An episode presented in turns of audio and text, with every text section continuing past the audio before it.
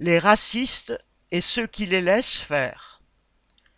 Jean Messia, un proche de Zemmour, a ouvert une cagnotte en ligne en soutien au policier qui a tué Naël. Lorsqu'une cagnotte avait été ouverte en soutien à un gilet jaune arrêté pour avoir donné quelques coups de boxe à un policier, le gouvernement avait très vite réagi en l'interdisant. Mais pour des racistes qui veulent soutenir financièrement un assassin, c'est silence radio. C'est ce qu'ils appellent apaiser la situation et rendre la justice FC.